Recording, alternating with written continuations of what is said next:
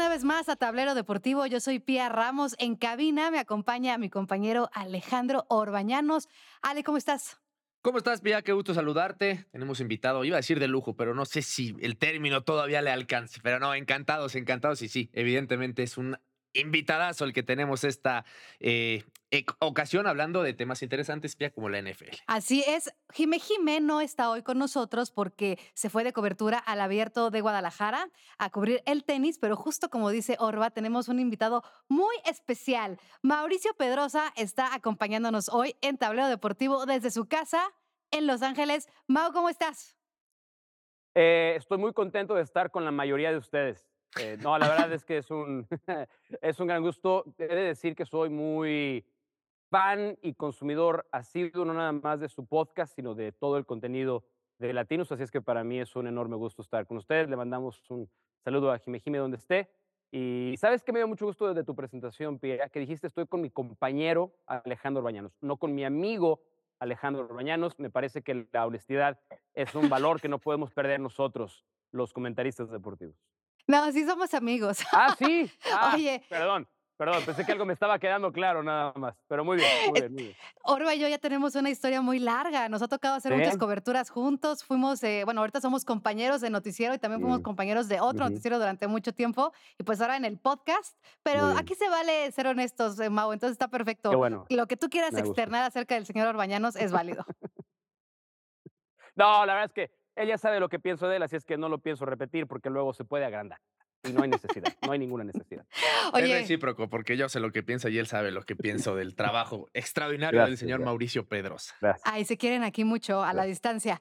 Bueno, Mau, la verdad te hablamos porque ha empezado la mejor liga del mundo y sabemos que tú de verdad eres un especialista en NFL. A mí me encanta la NFL, a Orba también. Estamos en varias ligas de fantasy, nos encanta verlo, pero queríamos entrarle un poquito más a la entraña de, de pues un deporte que es espectacular, que dura muy poco tiempo la temporada y sin embargo siempre genera olas eh, en cuanto pues a números, a espectáculo, a sorpresas. Y empezamos la temporada de NFL con la sorpresa que nadie querría tener, pero al final de cuentas sucedió, ¿no? Que es lo de Aaron Rodgers. ¿Tú cómo ves lo de Aaron Rodgers después de que neta jugó creo que cuatro minutos, primera serie ofensiva y se lastimó el tendón de Aquiles, que es una lesión sumamente difícil pues de curar? Más a los 39 años, ya casi pegándole a los 40. Eh, no sé si se acuerdan ustedes, pero cuando Aaron Rodgers anuncia que se va a los Jets, hay una serie de HBO que se llama Hard Knocks, que es como un reality que va siguiendo todos los campamentos de entrenamiento de un equipo. Y estaba siguiendo a los Jets y no sé por qué esto no ha repercutido un poco más después de la lesión. En el primer episodio se explica una lesión que tiene Aaron Rodgers en la pantorrilla. Y la pantorrilla está muy relacionada con lesiones en el tendón de Aquiles. Yo creo, yo creo que dentro de toda esta euforia que había por tener a Aaron Rodgers en otro equipo, con una buena defensiva, le llevaron a su coordinador ofensivo, que además es uno de sus mejores amigos, le llevaron a dos de sus receptores favoritos que tenía en Green Bay.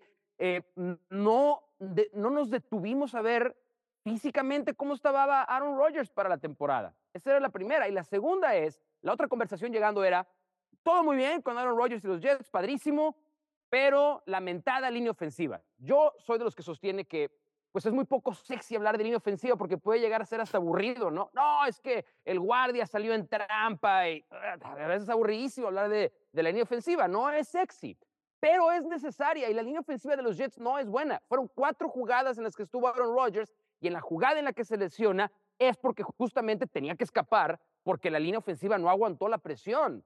Entonces, yo no estoy diciendo que esto iba a pasar, obviamente no. A lo que voy es, había señales de que más allá de que la historia era muy buena, esto podía tener no el final que los Jets y Aaron Rodgers hubieran tenido. Es desafortunadísima la lesión. Es difícil regresar de una lesión de tendón de Aquiles, sobre todo para alguien que está pegando a los 40 años, pero ahora no hay más que esperar a ver cómo se rehabilita. Fue operado inmediatamente, pero fue un duro golpe para una de las grandes historias de esta temporada. Leía unas declaraciones, Mau, justamente que da Aaron George diciendo, eh, dame las dudas, dame los cronogramas, todas las cosas que crees que pueden, deberían o van a suceder, porque todo lo necesito para ese pequeño porcentaje extra de inspiración, diciendo, eso es todo lo que necesito, así que dame tus dudas, dame tus pronósticos y luego observa lo que hago. ¿Hay posibilidades, Mau, con toda tu experiencia cubriendo NFL, lesiones y este tipo de cirugías, de ver a Aaron Rodgers de regreso en esta misma temporada? Al menos él, él cree que es posible. No, yo lo veo muy difícil. Por lo menos yo no soy médico, pero todos los médicos que he escuchado y médicos especializados en deporte y médicos que han sido parte de equipos de la NFL, esta es una lesión muy, muy brava. Eh, em, lo que se reportó fue que Aaron Rodgers, Aaron Rodgers también, ustedes conocen su personalidad, ¿no? Es difícil. No, no, no es, no es alguien que se rige bajo los usos y costumbres de los seres humanos comunes y corrientes. Tiene su propio rollo.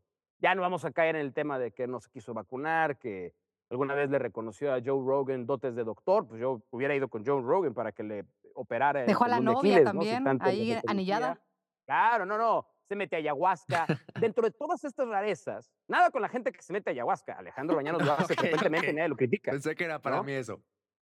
Este, pero lo que nos han contado es que se sometió a una cirugía con un procedimiento específico, especialmente diseñado para él, para tratar de empujar su rehabilitación y si acelera los tiempos podría jugar en enero. En enero, ahora con el calendario nuevo de la NFL, que hay un partido más para cada equipo desde la campaña anterior.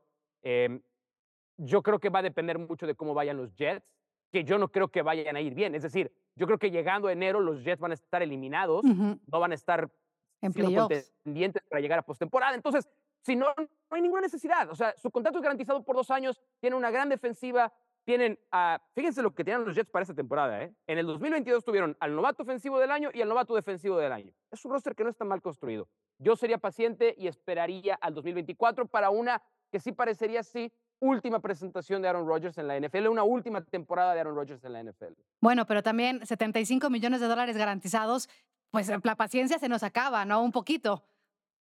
Sí, pero como son garantizados, de todos modos se los vas a pagar. Pues eso sí es cierto, tienes razón ahí. Pues espérate a ver cómo regresa, que se tome su tiempo. Hay muchos casos, eh, Kobe Bryant en, paz descanse, su carrera entra en un declive cuando se reviente el tendón de Aquiles, ¿no? Es muy diferente un basquetbolista a un jugador, de América. Yo lo sé, se someten a, el, el, el, golpe en el cuerpo, el desgaste del cuerpo es, diferente, no lo vamos a comparar. A lo que voy es que una lesión de tendón de Aquiles a los 40 años no es enchilame otra. No es tan sencillo. No, no, no, no. Justamente fue el mismo doctor, el mismo cirujano, el de Kobe Bryant, que el que fue a visitar en Los Ángeles, es tu vecino, Mau, porque bueno, sabemos eh, la colonia y el fraccionamiento donde te encuentras es tu vecino, este eh, prestigioso médico. Bueno, fue el que terminó operando a Kobe Bryant. Y está un caso que es el de Akers, que bueno, el, running back de eh, los Rams, que termina saliendo en cinco meses de una cirugía con el mismo doctor y de talón de Aquiles. Entonces es como la esperanza. La pequeña diferencia pues, es que Akers tenía 22 años y, Aaron Rodgers tiene prácticamente de, doble años menor. Cam Akers. Y te puedo decir algo, ¿eh? Cam Akers, estando en la, este, en su potencial físico más alto a esa edad, o acercándose incluso, no ha regresado en su mejor versión. A esa edad, con ese médico, con esos procedimientos. Uf, pues se, visualiza un, futuro difícil para Aaron Rodgers, pero sí queríamos empezar este episodio hablando de eso, porque la verdad es que fue una noticia que tomó a toda la gente aficionada y a la liga por sorpresa, ¿no? Porque era el gran morbo. Alguien quería ver a Aaron Rodgers vestido de otros colores que no fueran el amarillo y el verde de los Packers, donde realmente eh, logró cosas espectaculares. Y los Jets, pues que ha sido un equipo que ha venido a la baja en los últimos años, pues sí tenían como grandes, grandes esperanzas con Aaron Rodgers. Ahora, Mau. Estamos entrando al segundo Monday Night de la temporada. Hoy eh, hay dos partidos. ¿Qué podemos esperar de esa temporada de algunos de los equipos, sobre todo los fuertes en México, ¿no? Dígase Steelers, dígase los 49ers, los Patriotas hace 15 años que se volvieron también muy populares, los Delfines de Miami, bueno, los Dolphins. ¿A quién tendríamos que seguir esta temporada? ¿Mahomes?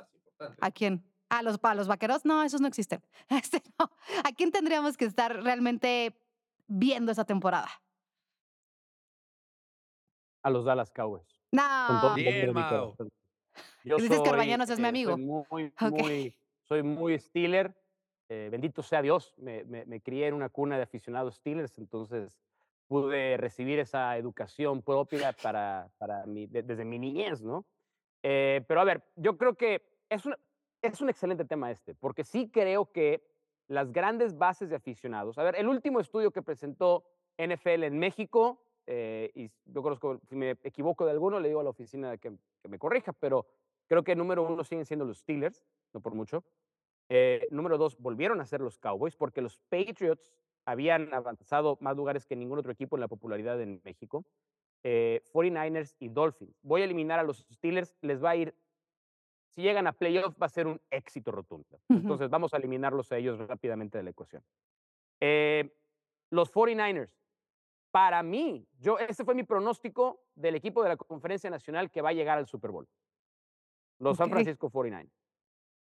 Los Dallas Cowboys es el equipo que va a pelear con los 49ers para llegar al Super Bowl de la Conferencia Nacional. Yo no quería creer en los Cowboys porque no creo en Dak Prescott, en su coreback, pero su defensiva en estos primeros dos, ya la temporada pasada fue muy buena su defensiva, muy, muy buena. Pero esta temporada es alucinante el nivel de dominio que puede ejercer una unidad, en este caso la defensiva de los Cowboys contra la unidad rival del otro equipo, las ofensivas contra las que ha jugado. Claramente el primer partido fue contra los Jets, el segundo partido fue contra los Jets, sin Aaron Rodgers y no tuvieron mucho que hacer. El primero fue contra los Giants, los dejaron en cero. Entonces, a mí, yo no quería, pero no voy a tener que dejar del radar o, quitar del radar a los Cowboys. A mí me gusta. Pero a ver, a ver, espérame, déjame pararte ahí tantito. los Cowboys están en una división también bastante regular. Sí. O sea, no, siento que sea como. Filadelfia, que llegó al Pero hoy ha cambiado. ¿No? Pues están, a ver, están contra, con, con Filadelfia. Sí. Eh, contra, con los Commanders. Y con los Giants. Y con Son equipos bastante medianones, a mi parecer. Sácame de, este, la, de la equivocación, por favor. No, no, no, pero, pero a ver, entiendo dónde vas, tía. Durante muchos años el este de la Nacional era la peste de la Nacional. Esa era la única manera en la que la podíamos definir. No había otra manera de definir esa división. Pero Filadelfia tiene un equipazo. En términos de balance, eh, unidad ofensiva, unidad defensiva, para mí Filadelfia, ah, iba a decir que es el mejor de la NFL, pero creo que San Francisco está todavía un paso mejor. Pero son muy buenos. En su balance defensivo-ofensiva son muy buenos. Los Cowboys tienen probablemente la mejor defensiva de toda la NFL y su ofensiva tiene muchas y muy buenas armas. Y Dak Prescott es, maestro, no te equivoques. No, no entregues el balón. No, no entregues el balón y vamos a estar bien. Y no ha entregado el balón en estos primeros dos partidos. La primera vez en que los Cowboys arrancan una temporada en la que los primeros dos juegos no han entregado el balón. Ahí tienen su estadística inútil del día. Los Commanders van a ser mejor de lo que creemos, porque también tienen buena defensiva. No tengo idea qué van a hacer los Giants, no tengo idea. Eh, blanqueados en el primer juego y luego casi van a regar el tepache gacho a Arizona, pero acabaron sacando ese partido. Yo creo, estoy obligado a creer en los Cowboys. Pero vamos a dejar los Cowboys de lado. Los equipos que realmente pueden protagonizar el Super Bowl, y no sé si los tenía mucha gente en el radar arrancando la temporada. San Francisco sí, muchos teníamos San Francisco sí. Super Bowl, pero los Delfines de Miami. Madre mía. Coincido. Madre mía. Eh, yo estuve en el estadio en el primer partido contra los Chargers. Ustedes saben que, no sé si saben esto, pero así como nosotros en el fútbol en México decimos cruzazolear, en Estados Unidos existe el verbo charging, ¿no? Charging. Es básicamente cruzazulearla, es lo mismo. Esos son los Chargers. Los Chargers son el cruz azul de la NFL. Vamos a poderlo de esa manera. Y esta vez tiene un equipazo, pero Miami me ha impactado, impactado el esquema ofensivo que desarrolló para esta temporada eh, Mike McDaniel. O sea, a ver, ¿me estás diciendo que la afición de los Dolphins se puede emocionar como cuando Dan Marino jugaba con los Dolphins? No estoy diciéndole a la afición que se puede ilusionar, le estoy exigiendo a la afición que de se ilusione. que se ilusione. Oye, Mau, rápido. Yo, que soy vaquero, también me exiges que me ilusione porque yo me ilusiono y, pensé que el, que el que lo cruzazuleaba siempre eran eh, los vaqueros, pero bueno, ya ah, ni siquiera nos ilusionan y ahora sí creo que, nos están ilusionando y no sé si sea injusto. Tienes cara de vaquero, es lo, es lo primero que voy a decir. Eso, es lo número uno. Sí, o sea, no me sorprende en lo absoluto que le vayas a los cabos. Tienes todo el. Cumples el estereotipo de la afición de los cabos. Vaquero, eh, pero. Real Madrid y Puebla. ¿Sabes qué pasa? No, no, y, Yankee. Y Yankee. No, ahí sí le voy a los, a los Red Sox. Ah, bueno, está bien. Em, pero a ver, es que, ¿sabes? Con, los Cowboys me pasa un fenómeno en el que creo que va a haber un partido que Dak Prescott les va a perder. Eso, es, eso es lo que creo yo. Va a haber un partido en el que la defensiva va a hacer lo suyo, va a dejar en 14, 17 puntos un buen equipo y Dak Prescott contenga entonces que decir, el, ok, ahora lo voy a ganar yo, lo, lo, va a perder. Eso es lo que creo yo de Dak Prescott. Pero la mm. defensiva es tan buena. A ver, usted, nosotros me, encanta platicar con gente como ustedes porque crecimos y somos más o menos de la misma generación. Orbaño es poco más grande que nosotros, pero somos más o mm, menos de la misma generación. Eh, y odiamos los clichés, ¿no? Odiamos que nos hablen con clichés en la televisión porque basta. Pero uno de los grandes clichés en el fútbol americano es los equipos ganan, las ofensivas ganan partidos, las defensivas ganan campeonatos. Campeonatos. Y esta es, esta es una defensiva que para mí sí puede ganar un campeonato. Es así de buena. Así es que también se pueden ilusionar pero no sé si se pueden ilusionar más que los Dolphins. Ese es el punto. Los Dolphins tienen tintes de casi, casi ser imparables. El domingo por la noche jugaron contra Bill Belichick. Y yo sé que este equipo de los Patriots no tiene nada que ver con el que ganaba todo a la ofensiva. Pero la defensiva es un equipazo el que trae New England. Y por momentos fueron capaces de contener. Una cosa es detener, otra cosa es contener. New England nada más pudo contener un rato. Pero esta ofensiva de Miami, de verdad, creo que va a ser muy especial. Yo me pasaba un poco con Tua lo que me pasaba con Dak. He visto mucho mejores cosas de Tua en el arranque de esta temporada. Ahora, las lesiones por ahí, ¿no? A nivel físico, ¿crees que Tua eh, logre tener una temporada al 100%? Me preocupa mucho la primera conmoción cerebral que vaya a sufrir. Ay, no, este qué fuerte. Ha ya tantas en su cara. O sea, yo sí creo que Tua está a una conmoción de tener de acuerdo. que Y es muy joven, aparte, para, para ahora sí que haber sufrido tanto. Sí, para esta temporada se metió a un régimen en el off-season para ganar masa muscular. Y te digo, me tocó ir al partido primero aquí en Los Ángeles contra los Chargers. Y yo ya había visto varios partidos en vivo a Tua y el cambio es evidente. Porque le exigieron, tú con un cuerpo más fuerte, pues resistes más, eres menos propenso a lesiones. Hay veces que los corebacks, sobre todo que tienen estas características de ser ágiles. Sí, porque él es como chiquito pero rápido, sí. Claro, pero no quieren ganar tanta masa muscular porque eso les limita la velocidad, y la velocidad. En el caso de Tua no había de otra, maestro. O sea, tienes que verte más fuerte para aguantar los golpes porque te expones y te exhibes mucho. Pero si Tua se mantiene sano, que es un gran if, ¿no? Si se mantiene sano, los Dolphins pueden llegar al Super Bowl. Esa es la verdad. Sí pueden llegar al Super Bowl. Te tengo una pregunta, perdón, Pia, porque la gente no sabrá, pero hoy Mau está más agrandado que nunca porque le va al Atlético San Luis. Es verdad. Y el Atlético San Luis es súper líder de la Liga Mexicana.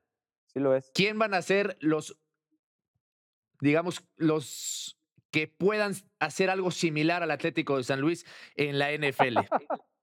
ah, híjole. Uf, esta es una buena pregunta, porque bueno, estamos pensando de un equipo del que nadie esperaba absolutamente nada y de pronto aparece ahí peleando. Yo creo que ese equipo pueden ser los Tampa Bay Buccaneers. Ahí va por qué. Eh, Tampa Bay probablemente era el Atlético de San Luis de la NFL hasta que llegó y luego llegó Tom Yo sé que ya habían, yo sé que ya habían con John Gruden ya habían ganado un Super Bowl y ese era un muy buen equipo, pero les duró tres años, seamos sinceros. Como cuando el San Luis llegó a una final y la perdió injustamente con Del Pachuca por eh, el apuñalamiento que sufrió el San Luis del árbitro de ese partido, Armando Archundia. Harina de otro costal. Harina de otro costal. Eh, pero Tampa, ahora que ya no tiene a Tom Brady, llevó a Baker Mayfield, que no es un coreback, un top ni élite en la NFL, ni mucho menos, pero siento que está muy bien coachado. Y muchas de las armas que tenía Tom Brady se quedaron en el equipo. Y ya mm. empezaron 2-0. Fueron y ganaron a Minnesota. Ganaron después contra Chicago, que Chicago probablemente los, los, burros blancos del poli le ganan. Le ganan a los Bears. Para como está Chicago hoy en día. Pero yo creo que va, e, ese, y esa división es muy floja además, porque tienes a los Saints eh, con Derek Carr, pero los Saints no creo que vayan a, tampoco a brillar mucho. Carolina con coreback novato. Eh, y creo que ahí es donde Tampa Bay va a encontrar un escenario en el que le puede ir bien, en el que pueda acabar ganando la división. Y no muchos creíamos que eso iba a ser posible empezando la temporada. Entonces sí, el Atlético de San Luis pueden ser los Tampa Bay Buccaneers. Nada, con todo respeto a las ciudades, porque Tampa es horrible y San Luis pues, es hermoso. Sí, sí, sí, sí, sí, no es muy bonito, sí. Oye, Mau, eh, la verdad es que cada que empieza la NFL, yo siento que la gente se emociona muchísimo, ¿no? Como lo comentábamos al inicio del episodio, dura poco, pero de lo poco bueno. Y yo sí creo que conforme pasan las semanas, la gente se va pues vertiendo totalmente en esta pasión. México es un país muy NFLero. Eh, pues yo ahora sí que yo crecí con una mamá que trabajaba en la oficina de la NFL. Y ah, este año el Super Bowl promete ser una locura. Sabemos que Las Vegas está empezando a ser epicentro del deporte, eh, del deporte no solamente gringo, del deporte internacional. Va a haber un gran premio de la Fórmula 1 ahí, que todo el mundo está a la expectativa, ¿no? También están los Golden Knights de Las Vegas, que es un equipo de hockey que la verdad está haciendo las cosas muy bien, a pesar de que es bastante nuevo. Y ahora los Raiders se mudan a la ciudad del pecado con este estadio que se ve espectacular. ¿Qué podemos esperar de este Super Bowl, más allá de los equipos que vayan a llegar? De un Super Bowl en Las Vegas, que digamos es la epítome del consumismo y capitalismo gringo. Lo que podemos esperar del Super Bowl en Las Vegas es que se vuelva la sede más recurrente en las rotaciones de los Super Bowls. ¿Por qué? Tan sencillo, porque tiene todo lo que la NFL espera de una sede de un Super Bowl. En Las Vegas tienes todo realmente una distancia muy corta, muy, muy corta. ¿no? Todo, todo se resume al, al, strip y eh, no sé si ya conoces el estadio. no, caray, no he ido.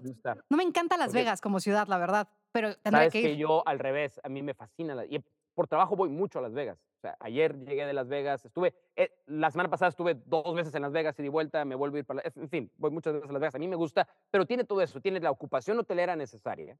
De acuerdo.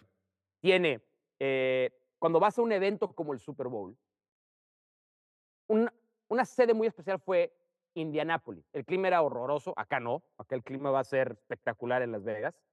Eh, pero muchas veces la gente que va al Super Bowl, sobre todo los que están más de una semana, es ¿dónde voy a cenar? ¿Dónde nos vamos a juntar? Se hacen muchos negocios en la, en la, en la semana del Super Bowl, sobran en Las Vegas. Es decir, todo lo que pide eh, la NFL para una sede, Las Vegas lo ofrece mejor que ninguna otra ciudad en el mundo. Mejor que para mí la, la sede ideal de las que me ha tocado cubrir, yo tengo 11 años teniendo la fortuna de ir a, los Super Bowls, Nueva Orleans es espectacular, espectacular porque también tienes todo en el French Quarter y está todo muy cerca, te vas caminando a todos lados, pero nada va a ser como Las Vegas. Entonces, yo creo que se va a volver la rotación del Super Bowl, Miami, Los Ángeles, a pesar de que no tiene el tema de la cercanía, porque Los Ángeles al revés, todo está muy lejos, pero yo creo que va a ser Miami, Nueva Orleans, Los Ángeles y Las Vegas. Esas van a ser las rotaciones las, las más habituales del Super Bowl. Y luego se van colando aquellas ciudades que van construyendo un estadio y que la NFL lo recompensa llevándoles un Super Bowl. Como Atlanta, digamos. claro, Atlanta, Houston. Ah, Houston puede estar un poco más frecuente también, pero Atlanta, Houston, este, ¿a quién nos lo lleva? Bueno, Nueva York, obviamente eh, Indianápolis cuando construyó su estadio, Detroit cuando construyó su estadio, Dallas cuando construyó su estadio. Pero siento que es, el, es, la, es la sede perfecta. Es perfecta el deporte, para mí, el, deporte, el rey del entretenimiento, para mí es la NFL. Para mí lo sabrá mejor Mau, que nos va a dar seguramente una ayudadita para a quién le vamos a meter una lanita para el que va a ganar el Super Bowl en las apuestas. Pero bueno, le sumamos que para mí el mejor deporte para apostarle y el más atractivo y el que mejor, eh, pues digamos, está hecho para poder pasar un buen rato apostando así se enfrenta el peor contra el mejor. Es la NFL y bueno, pues la ciudad de Las Vegas, entretenimiento, alcohol, por supuesto, fiesta, eh, hoteles, negocios si quieres, lujo, todo lo que quieras, coincido con Mau, va a, ser, va a ser espectacular. No sé si hasta cierto punto, Mau, peligroso, ¿no? Juntar todo eso. Depende con quién te juntes. Depende con quién te juntes. si nos juntamos contigo, si vamos al Super Bowl, ¿cómo va a ser nuestra experiencia? Averigüenlo mejor. Averigüenlo. Estoy amando. Mauricio Pedrosa, espero, nuestro espero podcast que los manden y ahí nos juntamos y ahí puedes averiguar. Mira, yo estuve con el Mauricio Pedrosa hace unos días. No, en Las Vegas. en un Super Bowl. Y la verdad es que mientras yo estaba trabajando, él no sé dónde estaba porque no lo frecuentaba mucho pero para la próxima intentaré. Hay, que seguirlo, hay que seguirlo y, ver qué tanto hace. A ver si luego hacemos un episodio 2, pero más con las aventuras de Mau y Orba por ahí en las coberturas que hacen. Mau, te queremos agradecer. El podcast es corto, la verdad. Eh, Rápido, que nos dé su pick. Ah, bueno, sí, antes de, antes de despedirnos, danos el pick de quién va a estar en el Super Bowl, los dos equipos, y quién va a ganar. es muy temprano para cambiar mi pick del arranque de la temporada. Yo en el arranque de la temporada dije eh, San Francisco, Y ya oh, se ha dado en varias ocasiones. ¿Los Bengals? Órale. Sí, sí, sí. Los Bengals desafortunadamente han arrancado 0-2 la temporada, pero ya han arrancado 0-2 la temporada. Pasada. Y terminaron, y terminaron jugando muy bien. No me voy a mover, pero, pero siempre me he dado el permiso, porque pues, no nadie por qué tiene por qué privármelo, de replantear mi pick después de la semana 6. Ok, e, entonces vamos a hacer un compromiso. Pero yo la semana San Francisco, Bengals ganando San Francisco. Así es como lo tenía. En la semana 7 vamos a hacer una segunda parte de la NFL aquí en Latinus Podcast, en Tablero Deportivo. Te volvemos a invitar y vemos si puedes eh, revirar este pick que nos diste o si lo sustentas y de ahí te avientas hasta que acabe la temporada. ¿Es un hecho? Perfecto. Es un hecho. Cuenten Perfecto. Me encanta. Bueno, ahora sí, Mao, te despedimos. Muchísimas gracias por habernos acompañado, por habernos dado el tiempo y ojalá la próxima vez puedas venir presencial. Sé que viajas muchísimo, pero sería lo máximo tenerte aquí en el estudio, presentarte a todo el equipo y divertirnos también ya con Jime aquí en cabina. Estaría padrísimo, eh, ojalá que se pueda dar. Y de entrada, muchas gracias por haberme invitado. Me lo pasé muy bien, se fue muy rápido, la verdad. Muy rápido. Eh, y, ya no voy a decir nada malo de Urbañanos, al revés. Fuerte abrazo, Mao. Ustedes los conozco bien, les mando un abrazo y gracias por invitarme. Orba, muchísimas gracias. Jime Jime, de todas maneras, gracias también a ti porque nos ayudaste con la planeación de este podcast, aunque no estuviste presencialmente. Yo soy Pierre Ramos, recuerden, nos pueden seguir en X, en YouTube, también estamos en Amazon Music, Spotify, Apple Music, ahí pueden escuchar todos los episodios de Tablero Deportivo. Nos vemos en la próxima ocasión.